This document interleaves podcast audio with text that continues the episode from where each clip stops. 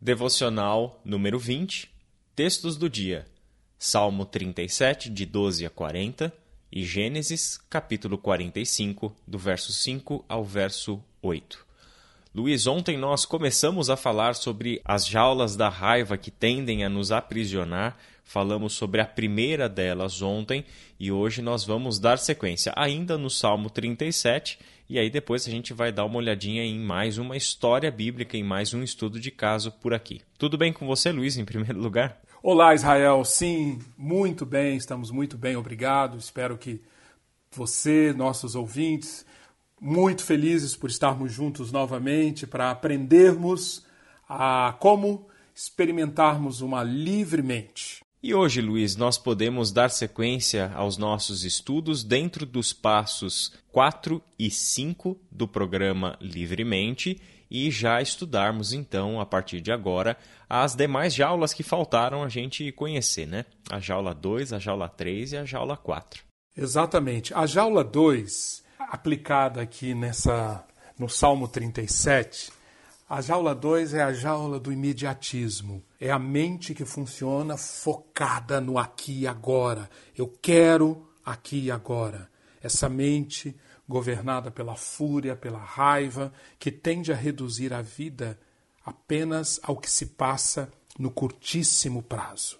Nós vimos ontem que Deus, Deus leva em conta a floresta e não somente uma árvore, a minha vida. Aqui na jaula 2, nós precisamos levar em conta que Deus leva em conta não somente o momento presente, o tempo presente, mas temos um Deus que sempre atua levando em conta a história toda. Esse é um dos maiores desafios para vencermos a raiva, vencermos a amargura, vencermos o ressentimento. Nós, seres humanos, com as nossas vulnerabilidades, se deixarmos, somos escravizados ao aqui e agora. Mas o mundo real, o mundo de Deus, nesse mundo real, a história completa é sempre levada em conta. E o objetivo final é sempre o objetivo buscado pelo Senhor, que é qual? Promover, criar uma terra caracterizada por segurança, por paz, uma terra governada pela graça. E Deus, o seu propósito final é levar o seu povo para essa terra. É isso que Davi apresenta aqui para essa pessoa que está enjaulada no aqui e agora. Israel, é Davi usa muitas figuras, muitas figuras, vários versículos do Salmo 37. Quero sugerir o versículo 9, versículo 11, versículo 18, versículo 22, versículo 28, versículo 29. São alguns dos versículos que proclamam a liberdade dessa jaula do quero aqui e agora. Vamos ficar só com a leitura do versículo 11. Os mansos herdarão a terra, herdarão e se deleitarão na abundância de paz. Quando Jesus, numa das suas bem-aventuranças, fez menção à mansidão, à humildade, ele estava se referindo aqui ao Salmo 37. E implícita está essa lição fundamental, que se queremos ter uma livre mente, não podemos permitir que o vírus que quer se alojar em nosso espírito, gerando insegurança, culpa e soberba, que esse vírus nos sequestre na forma da jaula do aqui e agora. E Davi apresenta para aquela pessoa que tá, está correndo o risco de ser enjaulada diversos argumentos, diversas lógicas para mostrar como se libertar dessa jaula do aqui e agora. Ele já deixou claro: no seu tempo, Deus promoverá o reconhecimento daquilo que é justo. Uma lindíssima metáfora no versículo 6 fará sobressair a tua justiça como a luz e o teu direito como o sol ao meio-dia. Davi ensina: o justo é que permanecerá. Para o homem de paz há futuro, versículo 37. Para os ímpios nunca haverá futuro, versículo 38. Davi ensinando ainda sobre a liberdade dessa jaula, ele mostra o valor da paciência. Livres da prisão do aqui e agora, nós precisamos aprender a livrarmos-nos desse fardo do aqui e agora, descansando no Senhor. Versículo 7. Descanse no Senhor e aguarde por ele com paciência. Mas Davi apresenta também uma razão muito forte porque Deus opera no longo prazo. Porque Deus olha a história como um todo. Sabe por quê? Porque Ele colocou a nós nessa terra para fazermos o bem. Então, o tempo necessário ou o tempo planejado por Deus para que o bem seja gerado por nós, esse tempo será cumprido. Versículo 3: Confie no Senhor e faça o bem. Assim você habitará na terra e desfrutará a segurança. Então, quem somos nós para querermos o aqui, que o aqui e agora seja do nosso jeito? Lembre-se, isso sempre está por detrás da raiva descontrolada. Esses são alguns argumentos que o salmista apresenta para que aquela, aquela mente irada dê lugar a uma mente que descansa, a uma mente paciente. Terceira jaula que nós encontramos no Salmo 37. A jaula do quero meus direitos. A mente escravizada, a mente daquele que está infectado pelo vírus da escravidão mental, é uma mente que olha, que está focada naquilo que ele considera que é o seu direito. Em contraste com isto, Davi apresenta a figura do manso. O que é o manso? O manso é aquele que olha tudo como fruto da graça e não do mérito. Olhando tudo como fruto da graça e não do mérito, o manso enxerga os seus deveres. E o foco dele não está nos seus direitos. Permanece fiel aos seus deveres. E o que, que ele faz então com os seus direitos? entrega ao Senhor, já que é tudo por graça. É isso que caracteriza os mansos e humildes, que conforme Jesus prometeu em Mateus 5,5, esses herdarão a terra. Por isso, Davi apresenta uma série de verbos. Eu gostaria que você meditasse no versículo 4, versículo 5, versículo 17, versículo 18, versículo 26, e você verá como que é esta como esta pessoa que tem uma mente livre de ficar apegada aos seus direitos, como que a mente dessa pessoa funciona. Entrega, confia, deleita-se no Senhor. Confia em quê? Que o Senhor sustém os justos. Se confia que o Senhor sustém sempre os justos, o justo é sempre generoso. Ele confia, no versículo 28, que o Senhor ama quem pratica a justiça, e o Senhor não abandonará os seus fiéis. Ele confia, versículo 39, que do Senhor vem a salvação. Essa assimilação é o grande antídoto para nós livrarmos a nossa mente da jaula 3 do quero os meus direitos. Mas há uma quarta jaula. A culpa é dos outros a culpa é dos outros. A mente escrava, Israel, vai tentar sempre terceirizar os gatilhos para a raiva. Eu fiquei com raiva, eu estou amargurado, eu estou ressentido, porque a culpa é dos outros. No Salmo aqui, no Salmo 37, o salmista, Davi, ensina: não fique colocando a culpa nos perversos. Não fique colocando a culpa nas adversidades e nem fique colocando a culpa nos defeitos da sua natureza, porque indiretamente você está colocando a culpa em quem? No seu Criador. Se você transferir, se você tentar terceirizar os gatilhos para a raiva nos defeitos da sua natureza. E o salmista apresenta versículos que vão completamente na veia dessa jaula, desarmando, abrindo a jaula e permitindo que você saia. Por exemplo, o salmo começa alertando para esse perigo de colocar a culpa nos perversos. O salmo começa no versículo, versículo 1 dizendo: Não se aborreça, não fique furioso, não se entregue à ira descontrolada por causa dos homens maus e não tenha inveja dos perversos. O que, que ele está dizendo com isso? não coloque nos perversos e nos maus a culpa pela sua ira. Enxergue que você tem escolha.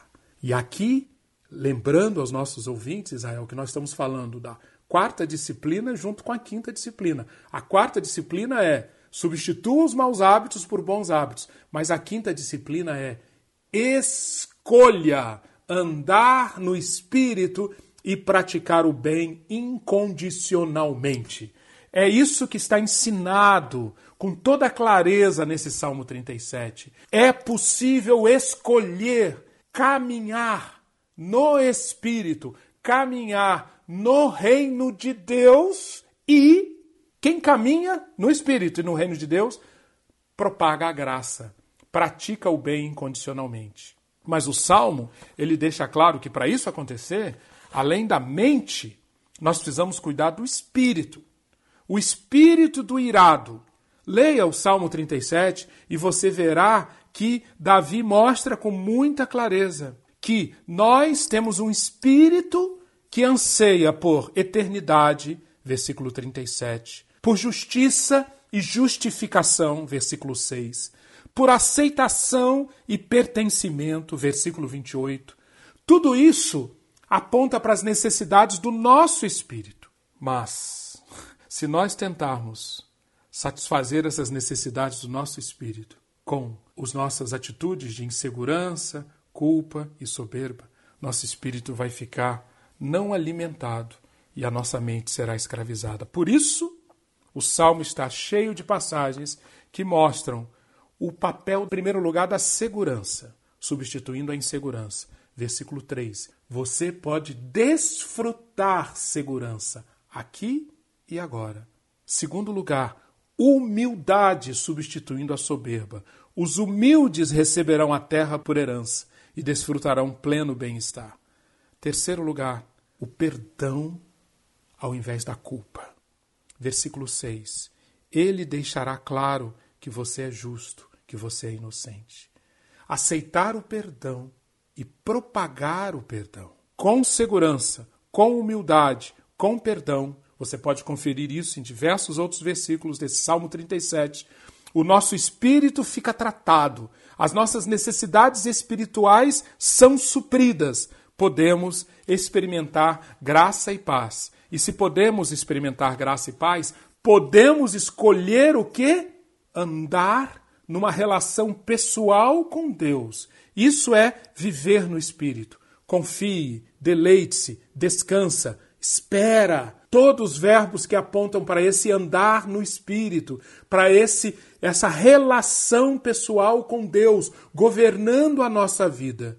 Mas escolheremos também praticar o bem. Versículo 3: Confie no Senhor e faça o bem. Versículo 27: Desvie-se do mal e faça o bem, propagando a graça. E finalmente, ao falar da mente livre e do espírito livre, Nunca podemos perder de vista o que esse salmo apresenta e ressoando tudo o que está escrito nas Escrituras. Isto é bênção para agora, mas é bênção para toda a eternidade. A terra que Deus está preparando para os salvos, a terra de segurança, a terra de humildade, a terra de paz, a terra de graça. Esta mensagem exala por todos os poros desse Salmo 37. Isso é fundamental para curar o nosso espírito, para curar a nossa mente. E isto aparece sendo assimilado, Israel, sendo praticado em diversos textos, na vida de diversos personagens das Escrituras. E um desses personagens, encontra-se no livro de Gênesis, é José. O que, que nós podemos aprender com José que reforça esse ensino, essa compreensão sobre o, o efeito de uma livre mente, Israel? A primeira coisa, Luiz, que eu acho que a gente pode aprender com José é que os personagens bíblicos, e muito bem representados aqui por José, são tremendamente humanos e semelhantes a nós. As histórias de vida e os seus processos de libertação de todos os agentes escravizadores que existem neste mundo forjado no pecado é, precisam agora entrar de alguma maneira em um processo de libertação e nos ensinar também esse caminho. Né? Então, a vida de José, se você tiver um tempinho aí nesse final de semana, eu gostaria de te convidar de, primeiro, o texto da devocional do dia, Gênesis 45 e apenas alguns versículos, do 5 até o 8. Mas eu queria te convidar a você levar toda essa reflexão que o Luiz acabou de fazer e que a gente vem fazendo nessa semana para toda a história de José, que começa no livro de Gênesis, no capítulo 37 e vai até o capítulo 50, que é o final do livro. Eu gostaria, só para a gente ter essa, essa visão geral, de fazer uma divisão da história de José em quatro partes. Primeira coisa que a gente vai descobrir é o seguinte: olha só. José é vendido como um escravo para uma caravana de ismaelitas rumo ao Egito quando ele tinha 17 anos de idade. Aos 17 anos de idade, é uma pessoa que, claro, como todos nós, ainda não tem uma maturidade tão grande, ainda não tem um equilíbrio emocional tão grande, é uma pessoa ainda jovem que ainda tem muita coisa para viver. Agora, o que é interessante? Qual foi o agente estressor na vida de José aos seus 17 anos? O agente estressor foram seus próprios irmãos que, movidos por inveja, e essa inveja potencializada por raiva, que encontra o seu poder numa expressão de raiva, levou seus irmãos a vendê-lo como um escravo para uma caravana de ismaelitas e dar para o seu pai a notícia mentirosa de que José havia sido morto por uma fera. Depois, quando ele chega no Egito, ele vai ser vendido como escravo e ele vai trabalhar na casa de Potifar, que é um oficial do faraó. Agora, na casa de Potifar, ele vai ascender, ele vai ter um momento de prosperidade lá dentro, porque ele tem algumas capacidades, algumas qualidades, e Potifar acaba encontrando em José um excelente mordomo, um excelente administrador de sua própria casa. E aí você vai ter uma outra cena trágica na história de José, mas que também faz parte de agentes estressores da vida humana. Naquele contexto em que José estava, qual foi o agente estressor? A esposa de Potifar, que via em José um rapaz jovem, bonito, atraente, etc. E aquela mulher, movida pelo seu próprio desejo, por sua própria lascívia, tenta deitar-se com José várias vezes. Só que José repetidas vezes rejeita deitar-se com aquela mulher. O que mostra algo muito importante sobre José. Alguém que tem uma mente verdadeiramente livre e, diante daquela tentação, ele faz uma ponderação. Eu não vou pecar contra o meu Deus para ceder a uma tentação de momento.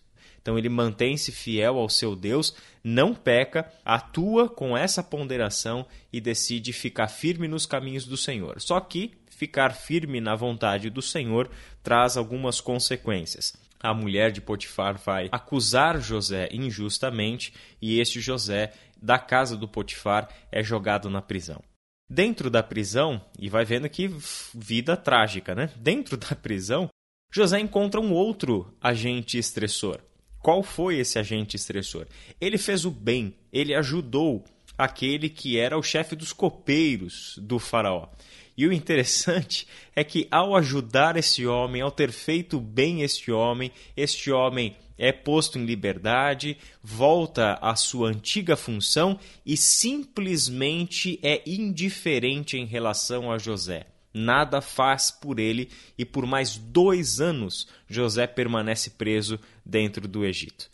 Esse é um outro agente estressor, ter sido alvo da indiferença de uma pessoa que nós ajudamos. E por fim, da prisão, José tem uma ascensão meteórica. Né? Ele vai parar na administração de toda a terra do Egito. E nesse período da sua vida, que é onde nós chegamos, que começa essa narrativa a partir do capítulo 42, nós encontramos um outro agente estressor na vida de José, que é o fato de que os seus irmãos que o haviam vendido como escravo para a terra do Egito, agora chegam no Egito e vão procurar comprar alimento, porque, por causa da boa administração de José, era o único lugar com abundância em um período de escassez. O agente estressor de José, a chegada dos seus irmãos, leva José a ter que lidar com o seu ressentimento. José vai ter que lidar com aquilo que estava no seu coração. Mas a gente encontra também na vida de José alguns elementos que dizem respeito ao seu estado de espírito, como estava José interiormente. Numa condição natural de todos nós seres humanos, o que seria natural depois de uma trajetória de vida como essa, e com tantos agentes estressores ao longo dessa vida, gerando em nós cenários totalmente possíveis de vivermos uma vida de completa insegurança, culpa, soberba, é, dando vazão a todo tipo de expressões de raiva, de ira, amargura, ressentimento. O que exatamente José demonstra em toda essa história? Primeiro, a narrativa de José é marcada em todos os momentos porque o Senhor está com ele. Isso se repete em diversas vezes dentro dessa narrativa e te convido a fazer a leitura e destacar as vezes em que esta frase aparece no texto: E Deus estava com José, e Deus era com José. Existe uma consciência que Deus está presente nessa história e que José não está sozinho em toda essa trajetória terrível pela qual ele passou, a qual ele foi submetido. Nós temos também um José que, quando chega no ponto em que ele teve que ponderar, que lidar com toda essa situação, qual foi a resposta de José diante de tudo aquilo que lhe aconteceu e diante dessa prova de fogo que ele tem que passar agora, que é a presença dos seus irmãos na sua frente e ele ter que lidar com todo o seu passado. Ele diz o seguinte no verso 5: Agora, não fiquem aflitos ou furiosos uns com os outros por terem me vendido para cá foi Deus quem me enviou adiante de vocês para lhes preservar a vida. A fome que assola a terra há dois anos continuará por mais cinco anos, e não haverá plantio nem colheita. Olha a consciência de José e perceba como que espiritualmente o José está firme no Senhor e no seu plano, porque Deus está trabalhando para a vida. Enquanto a ira nos leva a trabalhar para a morte, Deus está trabalhando para a vida e José prefere fechar com Deus e não com a ira. Deus me enviou adiante para salvar a vida de vocês e de suas famílias e para salvar muitas vidas. Portanto, foi Deus quem me mandou para cá e não vocês. E foi ele quem me fez conselheiro do Faraó, administrador de todo o seu palácio e governador da terra do Egito. José tem uma história verdadeiramente fantástica, Luiz, não é verdade? Fantástica, fantástica, altamente inspiradora e, sobretudo, quando nós pensamos, Israel, que ele era uma pessoa como nós, sujeito às vulnerabilidades, sujeito às tentações, sujeito a todas as seduções da ira, da amargura e do ressentimento. Qual a marca de José, então? Por que, que ele chegou a, a ser este exemplo que você tão bem retratou? Em essência, José, ao longo de tantos anos, esse período que cobre desde o instante em que ele foi vendido pelos irmãos com 17 anos até essas cenas aqui em Gênesis 45 em diante, nós temos mais de 20 anos e 20 anos debaixo de muitos fatores estressantes. José não se desconectou da graça. Essa é a grande marca de José. Foi isso que manteve o espírito de José livre, livre das, das amarras, das seduções, da soberba, da culpa e de tudo, tudo que está ligado à insegurança. E para tratarmos ou para vermos rapidamente, Israel, apenas um relance dessa mente de José em ação, conectada com a graça e com um espírito livre, nós vamos atentar para alguns momentos narrados de Gênesis 45 em diante, mostrando, por exemplo, a mente de José livre perdoando. Sabemos que uma mente livre rejeita viver propagando a culpa, aceita o perdão e propaga o perdão. É muito interessante que antes dessa cena de Gênesis 45, na qual os irmãos encontram-se com José, aquele que fora vendido tanto tempo antes, e os irmãos, obviamente, governados pela culpa, tremem de medo. Mas José está num outro momento, está num outro estágio mental. Ele já processou essa questão da culpa, da vingança, do ressentimento da amargura. Como que nós sabemos disso? Por exemplo, bem antes de Gênesis 45, em Gênesis 41, José lá no Egito, ele tem um filho, Israel.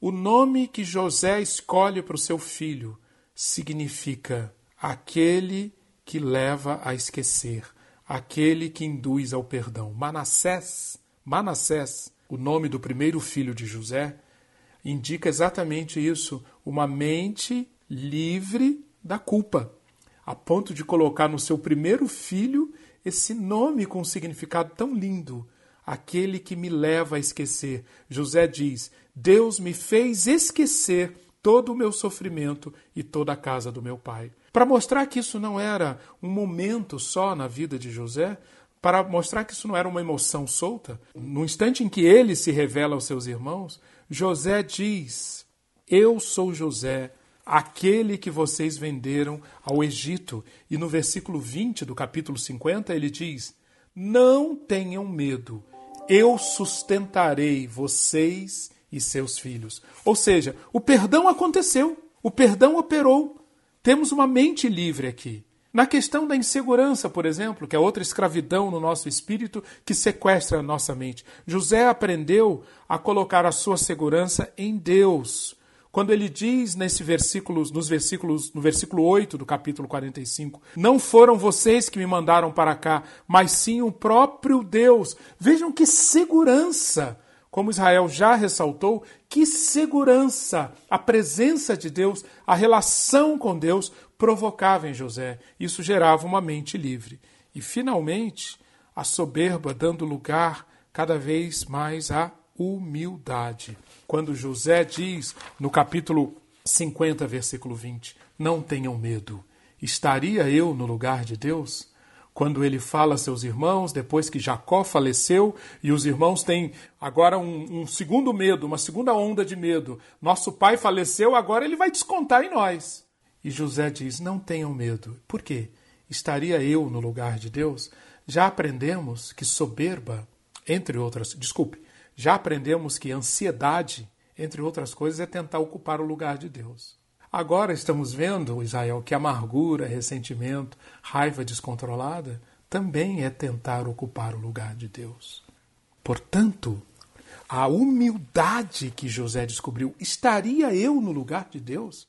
Vocês planejaram o mal contra mim, mas Deus o tornou em bem para que fosse preservada a vida de muitos. Essa humildade que José desenvolveu foi fundamental para, junto com um espírito de perdão e com um senso profundo de segurança, produzissem essa livremente maravilhosa que permanece até hoje para nós como um exemplo de como deve ser a nossa existência no dia a dia. Em resumo, e completando esta semana e completando esse tema, Israel, sobre o perigo da ira. A ira descontrolada será completamente vencida quando, descobrindo o poder da graça, mostrarmos que a prática do bem e da justiça são capazes de vencer o mal em todas as suas formas. A graça promoverá uma crescente consciência de que estamos seguros, pois fomos aceitos incondicionalmente. Esta segurança deixará a tendência à soberba que existe dentro de nós deixará essa tendência falando sozinha, porque florescerá a humildade. E a humildade retirará as toxinas da culpa, permitindo que aconteça o ponto de virada contra o ressentimento, contra a amargura. Que ponto de virada é este? O perdão. Através do perdão, a ira será drenada de dentro de nós, deixando-nos livre para oferecermos nosso corpo a Deus como instrumentos de justiça. Que você experimente isso, tenha um dia muito abençoado, um excelente final de semana na companhia da graça e desfrutando a paz do Senhor. Até a próxima. Até a próxima.